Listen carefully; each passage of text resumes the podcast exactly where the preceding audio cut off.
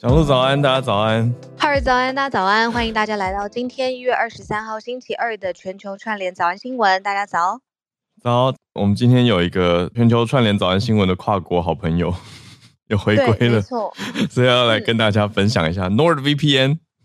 对，我们今天是想要跟大家再推荐分享一次，如果大家还没有听过 VPN 的服务的话，我们再来推荐大家体验看看 NordVPN 的优质服务。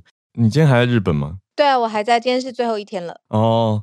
对，那所以我们现在还是跨国的状态。那有一些区域限定的内容，只有特定国家可以看。嗯、那 NordVPN 就是大家的好帮手。嗯、没错，如果还没有使用过的听友呢，真的要提醒大家，VPN 的服务呢非常的好用。不论呢你是像我在日本嘛，或是你身处在任何世界哪一个地方，都非常推荐大家可以来体验看看 NordVPN 的服务哦。对。它可以帮大家建立虚拟的 IP 啊，还可以顺畅使用跨国服务。那个 NordVPN 不只是这个，在治安方面也做得很好，所以可以帮大家阻绝掉恶意软体啊、钓鱼网站、诈骗网站，甚至大家不喜欢的弹出式广告也可以挡掉。所以呢，我们今天。一样老规矩，就是可以点击我们的连接，专属优惠链接。如果是听 podcast 的话，可以到节目的资讯栏点全球串联早安新闻专属优惠链接，就是 nordvpn.com forward slash glocal，n o r d v p n 点 c o m 前斜线 g l o c a l。这个链接点进去以后呢，购买两年方案就可以独家优惠，再加赠四个月，就是买两年送四个月的好礼。好，我们贴到 Clubhouse 这边来。好，那如果用用不满意的话呢，哦、或是用不习惯，三十天的时间呢，都可以随时的取消，还有申请退款，所以大家可以把握机会。重点是这个三十天试用期，如果用一用觉得嗯不是那么习惯啊，你想要取消的话，三十天内记得你就做一个调整，就随时取消申请退款啦。所以大家可以来试用看看 NordVPN，就是我们的老朋友。好，跟大家分享推荐到此。那我们今天的社群时间呢，有找到一题跟大家很有机会相关联的，就是可能会受到影响的大消息。蛮多听友一定爱搭，或者是呃最近可能需要搭的航空公司叫做长荣。最近有一个重大消息，有可能会在过年期间、春节期间就发生重大的一件事，就是罢工。嗯，因为机师。我们很好一阵子没有听到台湾的机师在罢工了，很很难，嗯，对，很难听到。对，比较比较近的是，我记得一九年长荣嘛，长荣空服员有罢工。那在更之前一六的时候是华航的空服员罢工，嗯，可是现在讲的是机师哦。那机师他们在昨天二十二号的时候取得了合法罢工权。那不是为罢而罢，其实他们工会们的说法讲的是说，有一些议题已经跟公司谈很久了，可是还没有达到共识，所以才要发动这个不得已的手段。就说桃园市的机呃机师职业工会里面九百一十个人领票，里面九百个人都同意了，那只有十个人不同意，所以绝大多数通过了。嗯，那他们总总会员人数，我看到白板上面写的是一三九八人。那他们的罢工行动投票里面有来领票的，哦，占的比例也够高，而且通过了，嗯、所以他们说为了避免影响大家权益，所以最晚会在罢工前二十四小时预告。但是我听到已经有一些呃消费者保护的单位在告诉大家说，记得如果你二月特别是春节前后要飞的话，嗯、你可以先去准备 考虑买旅游不便险。嗯，我觉得可以给大家一个呃参考值，就是当机师罢工的时候，它影响的范围会有多大？可以从过去的、嗯、呃已经发生过的事件来看一下它的影响范围。在一九年的时候呢，是长荣的空服员罢工，空服员、嗯、那个时候呢罢工了十七天，结果二十七万要飞出去的旅游人次。就都被影响到了，所以大家可以感觉一下它的规模跟程度。嗯、那这一次就是是长荣的机师嘛，机师，对啊，对的。那有几个诉求啦，不过我们就今天时间的关系，不一一的细讲了，就知道说，总之是劳资双方对于劳动的条件跟权益，还有比较长远看的。比如说聘用外籍机师是否合法啊？这个状态合不合理啊？还有一些薪资条件的计算方式，两边现在不同调，所以就我我的感觉很奇妙，因为我们比较常讲欧洲的罢工，结果是自己的，现在是这这一则社群新闻，对，就是我们长荣的机师呢，在争取自己的权益啦。那所以大家自己记得要注意一下，你的飞航时间会不会受到航班会不会受到影响？哎、欸，我这边看到的资料呢，是如果短程的，在春节期间，如果你有计划去短程的旅游国家。嗯还 OK，可是像长程的，呃，美国的主要城市洛杉矶、呃，旧金山、西雅图，或欧洲，你想去阿姆斯特丹、维也纳、米兰，哦，这些机场很有可能都会受到影响，所以也是建议说，哎，有这种长途旅行的，可以去其他备案。嗯，你说往返欧美的，对，对，除了长途旅行，另外一个可能性就是回来过年，过完年要回去的。我觉得这个是我们听友族群当中。对，所以大家真的是稍微注意一下这件事情哦。嗯嗯，就是很有机会跟大家或者是大家的亲友有关联。嗯嗯嗯，哦，很多朋友应该是就是回来呃投票，然后投完票之后觉得哇，那再过没多久就过年，所以就一起留下来。有这么多假？对，过年以后再走这样。我遇到比较多是大假期，嗯，往返。嗯，我遇到比较多是从前面啦，圣诞待到投完票就回去的。但你说如果来投票，也有可能啊，就是后段后段一二月这一班的，大过年这样。嗯嗯嗯嗯嗯嗯。总之大家注意一下这个很有可能会发生的长荣机师罢工，因为他们已经取得罢工权了。没错。好，那我记得甚至我们听友也有长荣的机师哎、欸。有有听友跟我们分享过，对，但是我想说，嗯，他们好像不一定都是飞客机，有一些是货机，货机，嗯，嗯，应该，但都是机师，所以我想应该有可能会参与，不确定。好，那我们来盘点今天的四题，今天四题来吧。好，今天四题又是从美国开始讲起哦，美国选战实在是。从台湾的角度看呢，总是觉得哇很相关，有点热烈，可是那个紧张程度又不像看自己的选举，哎，这个感觉不太一样。对，所以我们来继续讲川普他的对手阵营。我们今天第一题是贺锦丽，他要拿什么牌呢？他要推用民主党的角度去推堕胎权来跟川普对打。那刚好就是川普阵营这边可能会是一个重点要害的议题，弱点。对啊，嗯。嗯就会是比较分裂的两派啦的观点。那第二题蛮奇妙的，我们第一次在节目上讲到这个词嘛，叫做“开光”，就是印度的总理、啊、对吧？印度总理莫迪，我们好像没讲过开光。他嗯，他在他们在清真寺的废墟改建了一个印度教的神庙。那印度也要大选了，所以在大选之前，莫迪就选择在这个时候去办了一个开光的仪式。可是有点嗯敏感哦，因为这是清真寺的遗址嘛。那你现在上面改盖的是这个叫做摩罗神庙，就是印度教的神庙。在印度方面，其实还是有一些撕裂的，对于不同的信仰跟族群，嗯，有不一样的意义。我们等一下一起来谈。那第三题则是中国的经济复苏，面对到今年的一些展望跟困境。有遇到像是地方债务通缩等等的四个议题，我们来谈一下。那最后一题则是 iPhone 现在号称制霸了，我一直以为 iPhone 本来就制霸，现在讲说终结了三星它十二年霸主的地位。我们等一下来也来聊聊这件事情，就是 iPhone versus 三星。好，那我们就先从贺锦丽开始讲起吧。好，贺锦丽呢，她其实就是代表着民主党，呃，现在也持续的也是呃拜登的副手。那一个背景知识是在以美国来说，堕胎的议题绝对是会有很多两极不同的意见，然后各个阵两个阵营其实都很多的支持者。可是你硬要去看到底哪个是比较多、稍微比较普遍的意见的话呢，绝大多数的美国人呢，其实是支持你要堕开，OK，那就。安全的支持这个堕胎的相关政策。嗯，那从这个堕胎的议题，在法律的层次有非常多的讨论跟判决，甚至一路来到最高法院，有政治上面的角力，谁来提名这个大法官？就是这是总统的权利嘛？那他就一路上升，变成一个政治题。那如果来盘整一下，美国现在有十四州。是全面禁止堕胎的，你不可以，嗯、就是不可以。我们早安新闻讲过很多次了，对，你搞不好要移动到其他州，那过程当中都有其他的风险。但是在这这十四个州就是不可以。那另外有七个州是以他的这个任期，就是妊娠的期间、孕期来去限制，说到底能不能堕胎。嗯，就是写成妊妊，我们口语讲妊娠，可是读音是人生。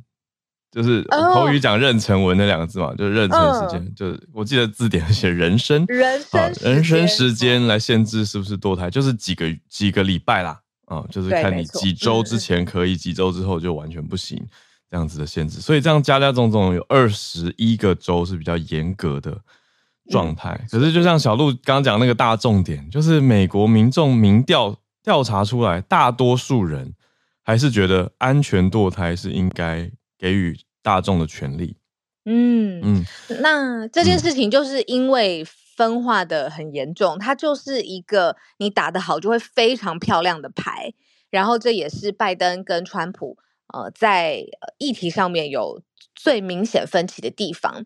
那这里还包括了除了支不支持比较 liberal 的政策，还有包含了大法官的提名。那所以这一次拜登团队已经。释出了一个消息，而且是由贺锦丽释出这个消息，就是如果真的这一次，现在看起来大势很可能就是这个样子，就是拜登会再跟川普再对头一次，来角逐下一次的总统大选，那这个会是被放大的，呃，放大声量的议题。嗯，我觉得有意思的是，为什么这个消息现在媒体会关注，是因为拜登跟贺锦丽他们已经宣布说，他们嗯，等于美国时间明天会在 Virginia 维吉尼亚州。嗯办一个大的集会，可是有意思的是，这是他们今年第一次在竞选活动里面一起正副总统一起出现。我的我的感觉就是，哎，好像有一种真的要开打咯，因为川普也已经在媒体版占尽媒体版面嘛，就是各种他的诉讼啊，还有共和党内部的一些最近的这些变动。所以好像哎，川普都一直出现，可是现在有一种 OK，我们现在也要来喽，民主党要来了，然后主打第一大题就是堕胎权。嗯嗯，有意思。对啊，那其实如果你去细看，刚刚讲的是美国整个大部分大多数的美国民众，可是你如果去看美国女性呢，女性其实呃在这个议题上面，其实是过去让共和党选举失利的地方，哎，就是女性她大反扑这个。共和党的堕胎的政策，就是他们有一个，如果任何的候选人要获得支持，就是共和党哦，他必须要支持十五周以内全国都可以堕胎，嗯、呃，都不可以堕胎。讲错，不好意思，再讲一次，就他需要支持十五周以内全国堕胎禁令，不可以。对，嗯、所以这个很踩的很硬的这个政策，你意思说保守派还是嗯，哦哦哦，共和党，共和党这是他的。弱点还是说保守派会很爱？保守派会很爱，但是其实女性会不不喜欢这样子。她、嗯、在过去在民调上面会支持，呃，支持度会呈现说这个是让共和党在呃民意跟喜欢程度上面失利的一个点。嗯嗯，也难怪民主党一定是沙盘推演之后决定在这一次的首度亮相来打一个大题目嘛，那就打这一题了。哇，而且还让女性来推啊，就是由贺锦丽来。力推这个堕胎权的议题，哇，所以也是越来越近了啦。美国的大选是十一月，所以接下来陆陆续续，早安新闻也会持续的关注这些，嗯，特别你说美国两大党他们在对打的议题，而且现在看了一个重点是，现在的九个最高法院大法官里面有三位是川普提名的，对，这因为这是当年总统任期的，嗯，的的权益嘛，权利。对，所以的确也在保守派方面是有一定的势力在。好，这是我们今天的第一大题。贺锦丽总之就是说，如果川普再当选，他会取消每一个州。他讲的也蛮重的，他说川普会取消每一个州的堕胎的。他是觉得对啊，要把女性的票推出来了，因为女性听到这个就吓死了，谁会投给川普啊的感觉。每一个就是五十减二十一，你还有。还有还有二十九个，这么多，好了，嗯、总之就呃是一大议题。好，那我们来切换完全不一样的节奏，来到印度的敏感议题，竟然是宗教相关的。这题非常非常有趣诶，在一个清真寺上面要盖呃神庙，嗯，然后这个神庙要揭幕，对啊，嗯，对，那揭幕用词，我们看到一些媒体就用了开光仪式，就的确啦，就是一个你说宗教的物件要面对大众，算是可以用开光这个字没有错，嗯，可是看到的是这个。在嗯所在的建筑位置是一个历史悠久的清真寺废墟，对，嗯，然后但是新建的是一个供奉印度教神明叫罗摩的，呃，要供奉这位神明的教的寺庙，要先呃新建在这个遗址之上。对，那我们之前略略跟大家在节目上提过的是，莫迪他算是蛮支持跟主张印度教民族主义要。振兴起来，对他的很多政策，他的方向都是往这个面向去带。可是也跟大家提过，印度多大啊？印度这么多的人口里面呢，其实宗教信仰也不是那么的单一，并不全都是印度教徒。嗯、所以你看，他现在建在这个遗址遗迹废墟，就是本来是一个清真寺，对，就是不同的。对啊，那对于穆斯林来说，它的意义好像会觉得，会不会觉得莫迪是不是太过去推崇印度教民族主义了？嗯，我觉得这个问题很好诶、欸，因为他有想过这件事情对他来讲是一个政治上的决定。为什么这么说呢？他特地把这个呃启动或者是媒体说的开光仪式用的非常适合全国直播来看。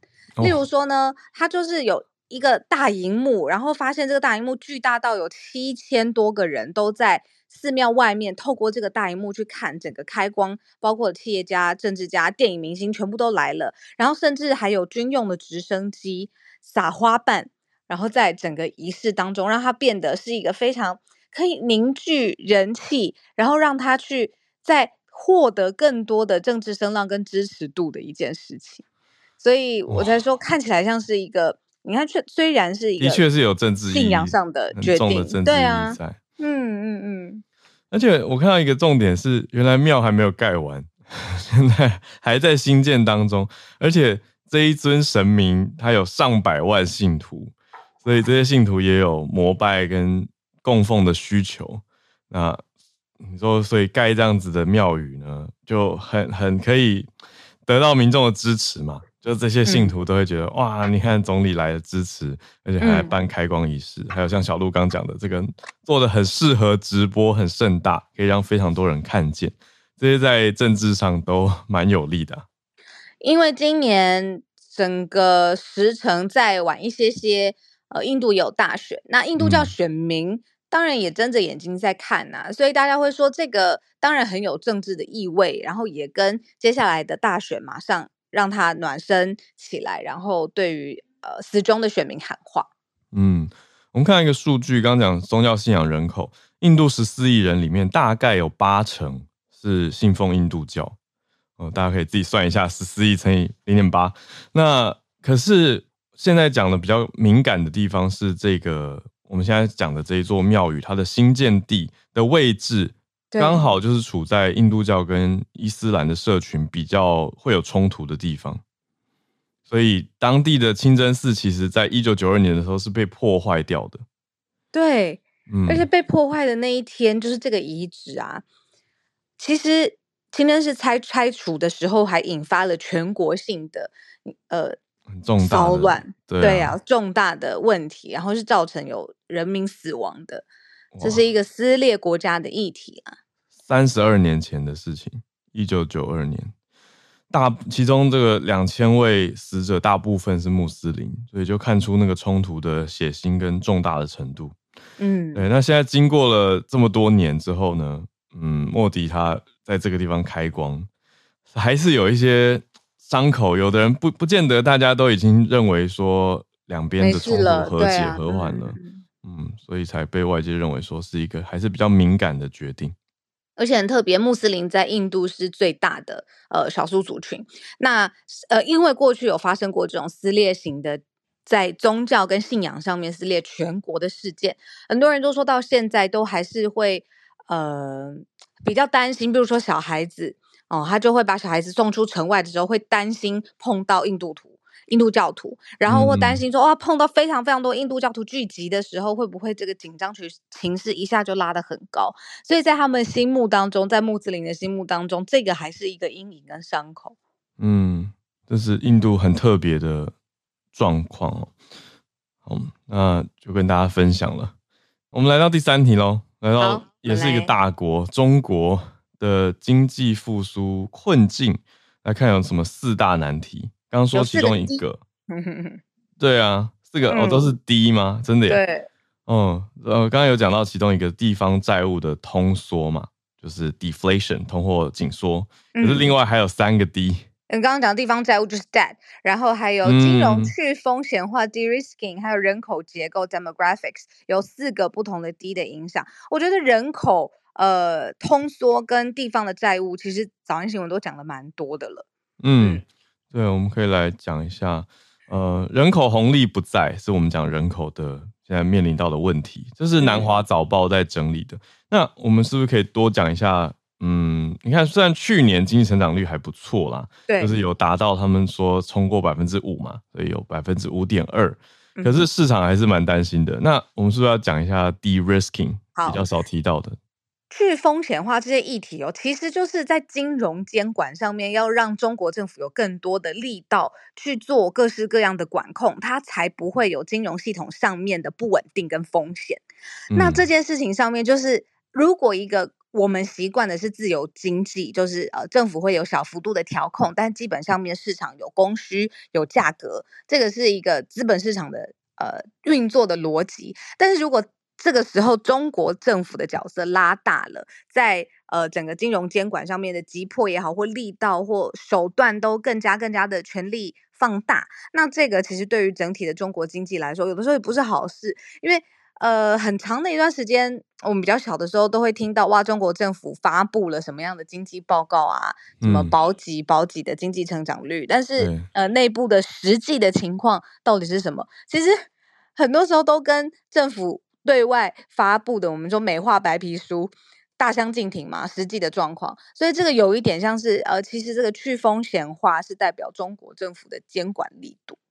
监管力度，嗯，我们比较看到近期的。一些消息是，习近平他十六号的时候，在一个比较重大的领导干部会议上面，就讲说金融监管啦，就是在去风险化这些相关议题，就是说要要更严格的意思。他说金融监管要长牙带刺，有棱有角，每次都要有口号跟标语。好，对啊，然后要排比，对，要对齐，很工整。好，那重点是他们要落实好这些所谓属地风险的处置。跟维稳的责任，就是会更严格来减少风险啦。所以金融中国的金融金融监管机构也会上紧发条的意思。可是这些东西对于经济的成长都，你说当然对于风险降低是好事，可是严格也会让效率啊都会受到一些影响跟拖慢。嗯，那因为我们一直长期都在报道，就是中共政权在政治上面的。呃，权力集中，然后权力放大。那这一次特别谈的就是说，如果在金融政策上面它也有一贯，然后有延续，那当然它不像是我们习惯的自由市场经济。但大家最怕的事情就是呢，中国刚才说的这四个低嘛，我们熟悉的这些，可能让它负面拖慢的影响，会不会重新步上日本失落三十年的后尘？这其实是最糟最高的状况嘛，就是哇，大家都不消费了，然后。通缩到非常非常紧吗？很严重的通缩，非常严重，而且一一严重就三十年才恢复到比较正常的水准。嗯、那也有专家分析说，如果中国的政府的角色在这边放的比较大，那也可以避免最糟糕的情况发生。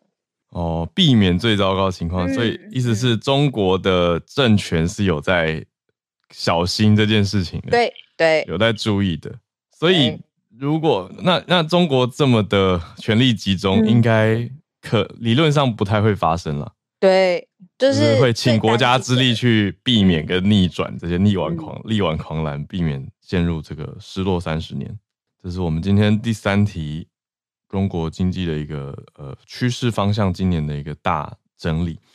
那最后一题来到 iPhone，好有感哦！一年出四只手机。这样算起来，其实刚刚不是才在讲中国 de-risking 吗？去风险。我想说，iPhone 这样其实风险也蛮大的。它每年要出那么多新产品，可是它以市场现在看起来，它的跟主要对手三星比起来，算是成功了。对，没错。呃，因为我们现在可以看到二零二三年度的整个销量，就是整个苹果的销量是第一次超越三星的。那因为三星它就是 Android 的平台本来就是比较多的人，比较多的 user 会在使用。那我们熟悉的，比如说呃，最多人口的印度，他们其实最多用的其实都是三星的，呃，sorry，就是 Android 的系统这样子。嗯嗯嗯嗯。那所以大家都在想说，哎，会不会苹果就是在市场上面到底是三星还是苹果？那这个纠结已经很久了。那现在二零二三年度是苹果占上风。哦，原来哦，原来是这是十二年来第一次发生的，就是全应该说历史上首度。苹果的总年度出货量是超过三星的，代表说全世界现在呃，至少以二零二三年来说，买苹果的人比买三星的人多，概念上是这样了。对，第一次。那在更之前，三星连续霸榜十二年呢。那三星之前的冠军是是很久远的一个品牌，叫 Nokia。哇，有了这样很有感觉了。有，呃，就是冠军是这样接过来的，Nokia 接到十二年前的三星，到现在苹果。哇哦！但如果要去找它为什么会赢的核心，嗯、就是精兵政策喽。呃，三星它的布局比较多都是中低阶入门款的手机啦，不要讲中低阶，就是入门款的布局比较多。当然，它也有非常，然后呃嗯，韩剧里面看到的那种就是。旗舰版的，但是它整个的布局以量来说，就是是中跟呃入门款的手机比较多。那苹果不一样嘛？苹、嗯、果就是我们非常熟悉，九月都会有一次发布会，然后在发布会上面一次就看到四种不同的机款，然后价格也稍微不是稍微，这现在已经蛮贵的了，就是蛮贵的，就是跟三星 比来说，它是一个精兵高阶的政策。那它就是从这个高阶从空中制霸的感觉，这样子。哦，空中制霸有有画面，有一只 iPhone 飞过去的感觉。但我还看到一个有趣的点，是讲到说华为其实也来势汹汹。因为如果以全球几个主要大市场，包括中国来看的话，中国这边主要在跟苹果竞争的，还有包括华为。可是苹果还是很猛诶，苹果的出货量在中国还是有两亿多只。哇，两亿，这是什么数字？对啊，历史新高。那还是在中国是在拿拿到第一，很厉害。哎、欸，可以问一下聊天室的大家或听 podcast 的大家，呃，最长没有换 iPhone，而且还用得下去的，有到七八年这么久吗？因为我们每一年看这个苹果发布会已经这么久了，七八年都还可以用哦。有哎、欸，我觉得我就是被、嗯、我觉得。我觉得我比较常听到跳进苹果跳不出去的，那 比较比较少听到说从苹果跳去安卓跳不回来。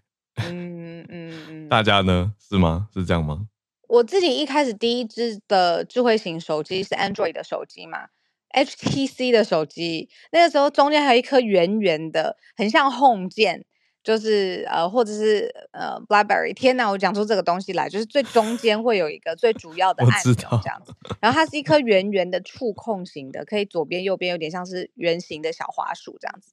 那个时候是我第一第一支用的呃 HTC 的手机，嗯，然后后来很快我就换到了苹果的手机，之后我就再也没有再回去买 HTC 了。嗯，呃，就是 Sorry，就再也没有回去，没有回去回去安卓了，没有回去安卓了。现在大家进入怀旧，开始说：“我以前用过黑莓机。”回顾时间，历史时光。为什么我刚刚说这个会不会用七八年还不坏？是因为呃也有人去研究说，iPhone 之所以在市场上面站得很稳，也是因为他们旧机换新机是有优惠的，然后甚至是最前端就是旧机根本用不坏，所以就造成用户的黏着一直都在那边。哦，有哎、欸，我认识不少人是一只手机用好几年，很强，呃，非常定力很强，就是看到别人都在换啊，或者是别人都在有新的啊，各种噱头啊，他就说，哦，我这次用的很好啊，嗯嗯嗯，就稳稳的。哇，六年，因为朋友有说，呃，最常用六年半，恩雅说的，哦，Amber 说七年，哦，四年以上好像是一个标配。所以还哎、欸、还是有不同阵营跳槽的，所以都不一定。哦，有有有，像 June 就说，哎、换去安卓之后就再也不想用 iPhone 了。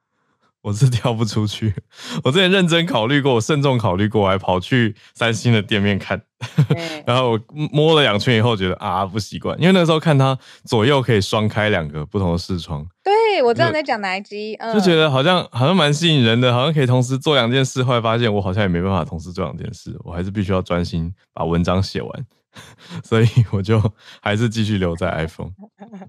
呃，我超级多的朋友。嗯、呃，我有朋友之前是呃，就是负责 Google Maps 的 PM，然后有做 Google 的手机的，呃，就是这么多的朋友的压力之下，我都没有 再去用过就是 Android 的平台的手机了。对，就是再也没有了。我是比较苹果的，呃，你说它串联你要照片、音乐，然后整个生态系统。你觉得我们是不是会绑在生态系里面？呃、因为电脑也用了，啊、手机也用了。他就聪明啊，我们就是俘虏啊，就是一脚踩进苹果圈套的 user，跳不出去的感觉。对啊，好，对，被制约了，没错没错。好，总之现在我们讲这个商业消息是确定出来的，去年的一个年度总计，嗯，发现哦，原来 iPhone 现在才终于经过了十二年，以销量来说，一整年的超过了三星，嗯。好啦，好 又是一个时代的变化。Nokia、Samsung、iPhone，好。拜托，更更容易打开大家话匣子话题的是非智慧型手机的时代哦，那真的是太多怀旧的呃。什么掀盖式海豚机？掀盖式海豚机，然后什么网内互打不用钱？PHS，张韶涵的什么铃声？手机来 电行动打铃，还要去下载铃声，然后呃呃，对，好多里面有不行不行，我们掉入漩涡，贪食蛇，哇，贪食蛇，对啊，贪食蛇掉入漩涡了，掉入漩涡了，贪食蛇很重要哎，回来回来。不行不行，这个这个一开就讲不完。有一个发发讯息免钱的，没完全没有在听你的，要拉回来，不想被拉回来。以前发简讯一则一块钱，我还会去想说今天到底要发几折。为什么有免钱的？很什么？为什么有免钱的？发简讯一则一块钱，有你如果选了一个方案的话，是不是亚太？哦，是哦。对啊，嗯。对啊，选择一个方案的话，那你讲电话或者是发简讯就会变得非常便宜，甚至到没有钱。那难怪，哎，好像有一段时间大家很爱在那边简讯传来传去，特别是好像连学生上课的时候都很爱互相传简讯什么的。有有有，现在回想起那个时候。现在早安新闻先生就是对于这个话题不予置评。对，因为他以前他以前一定有用过这个方案，大家的青春。对啊，然后贪食蛇谁没玩过？是，好啦。台哥大爱恋九九九，谁直接把那个名字讲出来了？天哪，快笑死了！爱恋九九，讲出方案的名字。哎，嗯，好好笑。好啦，我们要拉回来，我们要全球串联了。好，我们来串联。对不起，再讲最后一个。我看到一个我打打开知识领域的，什么叫做买杂志编手机铃声？以前有有有杂志会教，杂志会教你要怎么输入那个简谱，你就可以自己自编手机铃声，所以你就可以有很酷炫别人没有的，或是最流行的歌曲。因为是 MIDI 啊，以前是 MIDI 的啊，所以你自己输入简谱就可以了。哦，太伤感了！现在杂志跟 MIDI 还有手机铃声都不见了。对，这一句话里面就包括了逝去的所有事物。我跟你说，现在年轻听友已经完全不知道你们讲什么。对啊，现在已经跳出去啊 MIDI，, MIDI 对啊。以前的网页打开全都是 MIDI 好吗？就是那种比较粗然后尖的声音，然后那个音质。那读取比较快啊。嗯。懂不懂？好了，我们要。来跟大家串联，好，来，我们要按三下，来来，我不行，我不行，我要 hold 住自己，行，好，呃，安超老师，安超早安，我的老师早安，我的 No Nokia E seventy one 现在还能开机使用。对，然后我出我出差的时候会把公司的电话卡插进去，因为那个手机真的很难被攻破。嗯，哦，安全，对，超级安全。所以就是有，尤其是这个。半夜如果系统被攻击，通常联系同事，我都用那台手机。嗯，然后这个它的开机铃声啊，这个 Nokia 的这个噔噔噔噔啊，就是天呐，经典。对，然后然后我现在而且那个手机我备用电池还在，没电了我直接换一个电池就好，就不用充电。所以就是。对，我感觉还可以再用很久。对，好像老的很好哎。我我我我出差的，我出差的时候，我的一个同事，就是我我组我组里的一个 intern，就是上大学大学生，就是他是二，他今年二十岁啊，就是二零零零年以后出生的。他看见我给手机拿一个怪怪的东西，嗯，他看见我给手机换电池，他整个人傻掉。他说：“What's that？” 然后说啊、oh,，That's a phone，That's a phone from my time。然后 my time，对，然后直接就直接就暴露年龄了。嗯，啊、呃，不过啊、呃，今天的话题啊呃，呃跟手机没有关系啊，跟这个 malaria 疟疾是有关系的。嗯，那其实疟疾是 就是一个蛮常见的这个传染病啊，它是一个寄生虫病啊，它不是一个病毒或者细菌引起，它是寄生虫引起的。那其实早在四十年前，英国的一家这个公司，它就研制出了一个针对疟疾的。这个疫苗，呃，疫苗的名字好像是叫 RTS。那这个，但是这个疫苗一直都没有大规模使用啊。不过今天算是创造了历史。那非洲的喀麦隆这个国家，今天正式进行了人类历史上的第一个这个疟疾疫苗的长期接种计划。那接种的就是英国的这个疫苗。呃，不过这个路透根据路透社从现场传回来的消息，目前接就是开放第一天，然后接种的人数还并没有这个很多。那现在也主要是集中在这个要在学校啊进行大规模的推广。那为什么说这件消息很重要呢？主要是因为其实，在非洲地区啊，就是包就是在非洲，尤其是撒哈拉沙漠以南的非洲，疟疾其实是一个相当啊就是严重的传染病。嗯、那估计每年能给非洲造成至少一百二十亿美元的损失啊，每年能够在全球感染这个两点一亿人，并且造成这个至少。四十万人死亡，而其中百分之九十的病例都是集中在非洲，呃，所以它算是这个就是非洲一个比较非常严重的一个传染病。那为什么说这个就是为什么说这个疫苗就是虽然说已经呃有四十年的时间，为什么现在才采用呢？主要就是因为它的有效性确实还是比较的低啊。当然，根据就是比其他的一些治疗方法来说，就是预防方法来说，它算是比较高的啊。但是因为这个疟疾它是一种寄生虫。病啊，它不是这个病毒，就是它不是一个这个啊病毒造成的，所以在制造疫苗的时候，其实就十分困难。那当时第一支疫苗之所以会产生契机，是这个当时。这个就是是把这个疟疾的啊，就是原虫啊，就是相当于是它的寄生虫孢子，是经过辐射减毒之后啊，这个打入这个试验体，然后才发现这个能够产生免疫反应。呃，所以它要求的这个制作成本和技术其实是相当相当高的，就比这个就是制造灭活疫苗这个来的是更为困难的。而且还有另外一个，就是它的感染源其实是这个蚊虫啊，尤其是雌雌性的蚊子，因为它主要是通过血液传播啊，这个蚊子是一个主要的。媒介，那这种疫苗就是它虽然说能在人体范围之，就是在人体能够产生抗性，但是问题就是疟疾原虫，就是它的虫子的种类其实也是非常多的。呃，有一些这个疫苗有效，有一些这个疫苗可能就效果就很差。呃，所以它并不是能够这个一直打下去就能立刻立竿见影的这个东西。但不管怎么样，就是这次能够大规模接种，其实算是这个呃，就健康角度来说，算是比较重要的啊一步。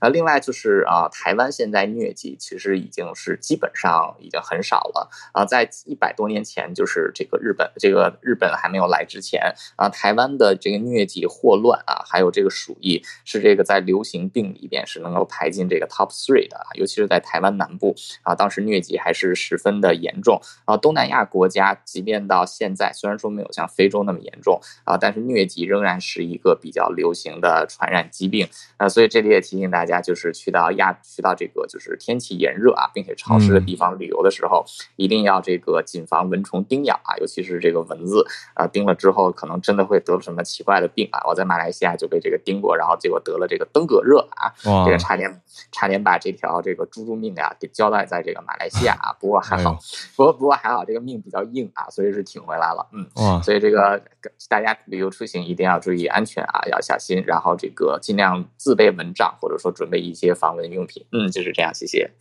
嗯，谢谢汉超。刚好补充一下，因为嗯，你在讲疟疾，其实最近刚好上个月的时候，嗯，呃，台湾已经台湾台湾算根除疟疾了，嗯，可是上个月的确有不幸的消息，是有五十多岁的台湾男性，他在去年十月到十一月的时候去奈及利亚，那他没有服用疟疾的预防用药。结果他后来中了疟疾，而且发病后六天死亡，这当然是很快，对啊，很不幸的事情，所以还是要注意啦。可是其实也借这个机会提醒大家，如果你去的地方是疟疾流行的地区，你可以到旅游医学门诊去咨询，比如说拿药啊，有一些预防的是可以避免的，所以要多多注意这些事情。那刚好接着汉超讲这个，科麦隆也想要去处理这件事嘛，他们是。长期的，嗯、对，世界第一次有这种疫苗的开计划，对啊，嗯，希望可以越来越好。好，那我们来继续连线到翠翠这边。翠翠早安，Hello，，早安，小鹿早安。今天是早东京的翠翠，好，我是 你当日往返吗？太强了，没有留留一天，对啊，嗯、哇，今天晚太晚过去的，好，嗯，OK，我是 iPhone 三 GS 的用户，好，以上。那个 对，很早很早。呃，好，今天呢继续讲有关诈骗的事情，就是也是用，嗯、简单来讲，就是我们之前一直在讲说所谓的暗黑打工，然后就是那个有些人是会卖自己的账户嘛，那现在出现另外一种就是诈骗的方式，就是会有，呃，它是有两个。嗯，就是据说是兄弟，然后他们在那个推特上面说，哦，因为我得了癌症，只剩下一年，所以我要把我的钱，我是拥有的资产分配给大家，然后就用这种方式让大家来投稿，然后呢，就是投说，哎，我想要用现金，还是你要用什么？嗯，就是账号汇款的方式。那据说他们就是用这种方式去抽，就是抽说，哎，他们就是因为很多人会在他们推特的下面留言嘛，然后他们就会去。嗯，跟那个私信留言的人，然后就是说问他有几个账户，那其中有一个受害者是说，哦，他有六个，呃，他有五个账户，那他就说，好，那我想要给你送你两百万，那我就是因为你有五个账户，我就是一个账户各给你四十万，然后就叫他把现金，就是所谓的那个现金卡，还有那个包括现金卡的密码，又以邮寄的方式就是给他们，然后他就会就是把钱存进去这样子，那实际上呢，钱真的也是存进去了他的账户，但。存进他的账户之后，他的账户就被冻结了。那原因就是因为他的账户就变成了我们刚刚讲这种诈骗集团拿去恶用的。那就是受害，哎、奇怪，我的钱就是就是受受到诈骗之后，当然就会跟报警嘛。所以就是这个提供账户的女性的账户就被冻结。对，那其实像这种方式啊，是。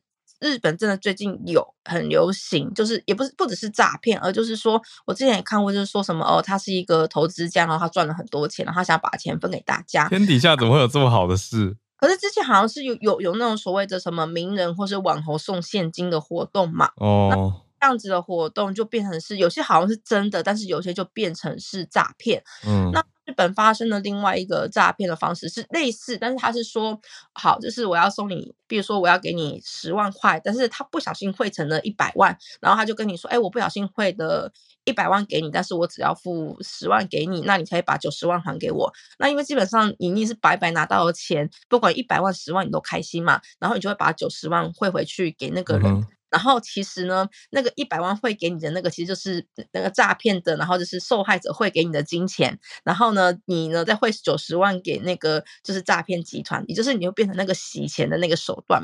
但问题你也成为了就是，呃，受骗被骗进他们的犯罪系统里。对，所以其实你还是构成了，就是你还是成为。共犯，对。那其实像这样子的东西，最近还蛮多的。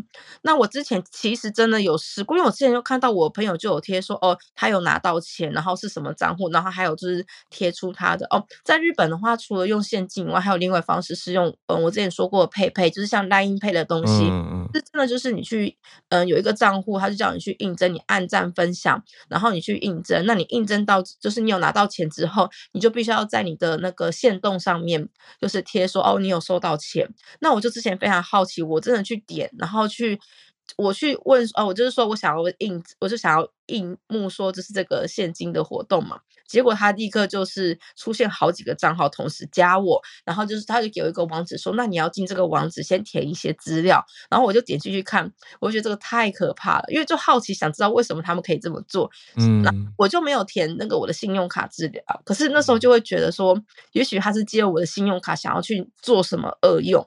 对，所以我是有，因为可是问题是因为我真的好几个朋友，他们就有贴说他们有拿到钱，那你就会好奇嘛？对，是吧？这种东西，因为你的朋友他拿到的时候，你就觉得好像可以信赖，因为一开始大家都会觉得这个是唬人。那非常有趣的是，像这样子的诈骗账户啊。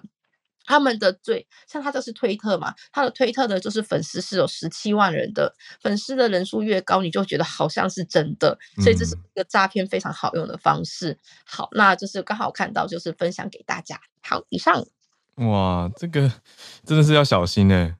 对啊，谢谢翠翠这呼吁，因为有人在呼吁说，台湾也有类似，就是借你的户头去做坏事，或者拿去收款这种情形，所以不要随意提供自己的。你说就算是收款资讯而已哦，都还是要小心一点。哎，我比较好奇，翠翠让这种诈骗的类型啊，容易受害的人有去统计说，老年还是年轻人也都有啊？好，应该是年轻人吧？然后其实非常有趣的小鹿问一个非常有趣的问题，就是今天新闻的这个例子是一个六十岁的阿姨.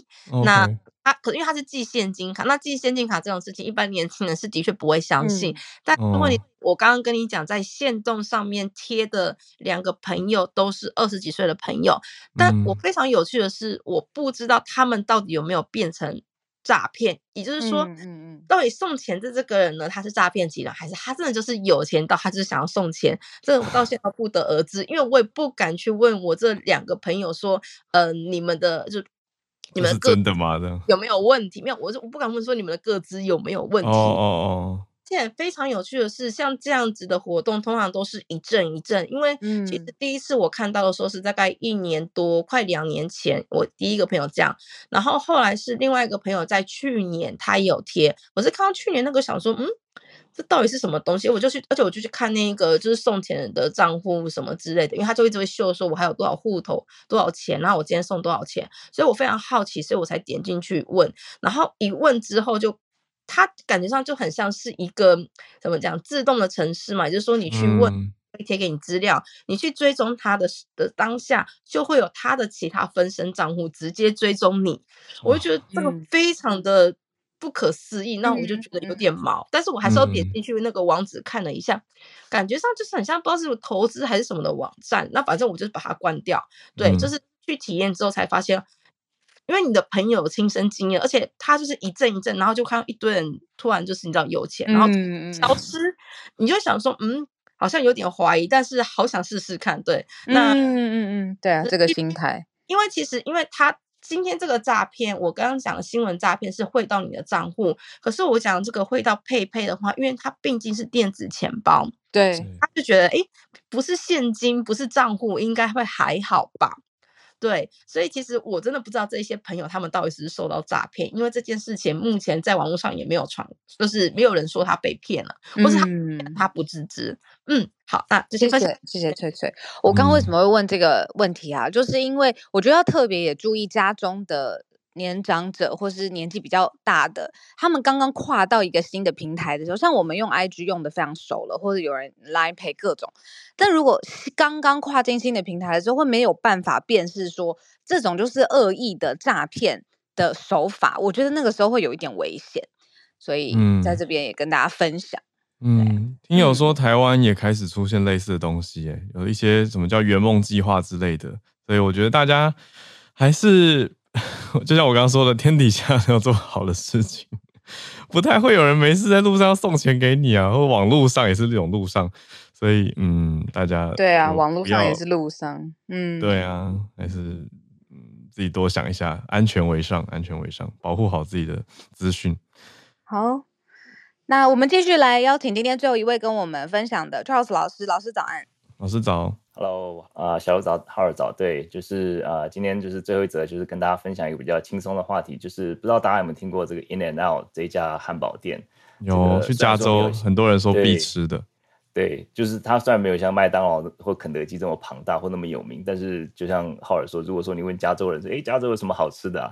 大概有十个有八个就会说哇，很激动啊，In and Out Burger，然后其他人就会露出这种尴尬而不失礼貌的微笑。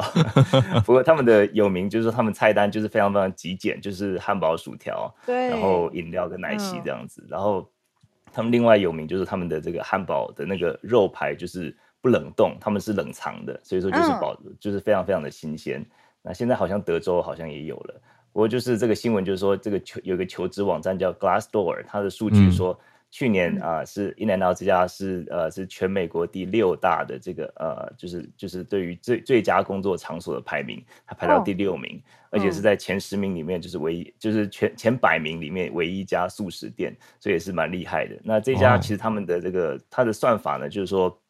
他们对这家公司员工进行一些匿名的这个啊、呃、一些问卷调查，然后他们就是有一些方法学，就是说呃就是 make sure 它是呃一致性啊，然后或者说他们的对这家公司认不认同他们的理念啊。那这家 In and Out 员工里面有百分之八十五的员工认为他会把这份工作推荐给他们的朋友，有百分之九十二的人认为这个他们认可这个公司的。呃，这个老板叫 Sydney 呃 Snyder，他呃呃，对不起，Lindsay Snyder，他是呃，就是他的祖父，就是是这个这个呃，就是创创创始人 In and Out 创始人，他是唯一的这个所有财产跟这个公司的继承人，就他是他他是唯一的孙独生独生独生女，也是一个独生孙女这样子，嗯，所以说就是他是这个这家大企业的大老板。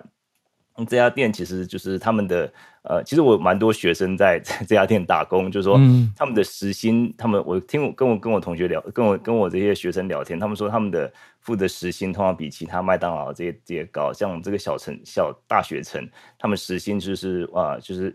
一小一小时就是二十二二十二块七五，就差不多七百多台币。嗯、然后而且就是说你晚做大做晚班的话，就会更更多一点。然后而且就是说在里面工作人感觉都是很很有年轻很有活力这样子。嗯，那活力我去了几次，真的有感觉到。对他们的整个感觉就是说很，而且很就是动作都很快，然后而且就帮你，嗯、然后有几个一些小小的一个。呃，秘也不算是秘密啊，就是说他们如果说下雨天，如果是下雨的话，那个小朋友就可以，他可以给小朋友可以免费给你那个 hot chocolate，就是就是热好棒哦！嗯，对，还问你说你要不要加棉花糖这样子。然后其他就是、哦、对 其他这个上榜这个榜上有名，就是第一名是那一个叫 Bain and Company，是一个商业咨询公司，然后辉达 NVIDIA 是第二名。嗯然后其他就是像一些这个呃高科技公司啊，包括 Mat 呃 Mat Mathwork 就是 MATLAB 一个一个数学软体的一个公司这样子，然后这个 In and Out 就是第六名，也算是算是蛮厉害的，这么前面。对，非常前面，然后它是前百名唯一一家这个这个素食店，然后其他另外就是说他们的这个呃，就是因为我们家有 bagel，所所以说我上次问他，他说他说他们也可以，对，他可以可以做一个 就是肉排不加盐的肉排，对，给狗狗的，对，那当然就是这个可能是高盐的，高高没没有加盐啊，不过可能是高高油的，不过就是可以可以大家如果说下次住加州或者去 In and Out 的话，可以问他们给如果家有狗吃的肉排，可以对一个。一块以前是一块钱，现在是一块二五吧？那个通膨涨价，所以说大家可以可以这个有一些还有一些 secret menu 啊什么的，也是蛮有意思的，跟大家分享一下。谢谢老师，好厉害哦！这个 Glassdoor 就很像是嗯，类似有没有大家听过一个网站的求职天眼通这种？对啊，不是一零四，Glassdoor 比较像是大家上去分享说自己面试的经验，对对，或者觉得在这家公司上班的心得。所以是也有类似啦，就是有可以给大家留言了哦，一零四有个讨论区，讨论哦，讨论区，嗯嗯，OK，就是曾经在那边任职的人，或是正在上班的人，可以给一些评价。对，就 Glassdoor 聊天室好丰，那个好丰富的，不是好丰，是好丰富的，都有。对，讲到汉堡。口感啊，这个薯条啊，洋葱啊，好饿，非常饿。通常我都开玩笑说，美东美西的战争就是 In and Out versus Shake Shack。Shake Shack 对啊，然后通常就会马上分成两派，然后就有人说没有，我觉得另外一家比较好吃，但我自己我自己觉得两家都很好吃。还有 Five Guys 啊，对啊，还有 Five Guys 很多，所以我觉得太、呃、太危险，太危险这个话题。好，还好都点不到，要不然以我个性，就是现在就打开，然后看点什么 Five Guys 在哪里，还好像，哎，该不会日本有？日本有 Shake Shack 啊，日本有 Shake Shack。好，然 后今天今天这样结束在这一题，谢谢。我要吃 Shake Shack，然后玩贪食蛇。去哪里找贪食蛇？网络上面一定有，也是也是有，对啊。哦，太好笑。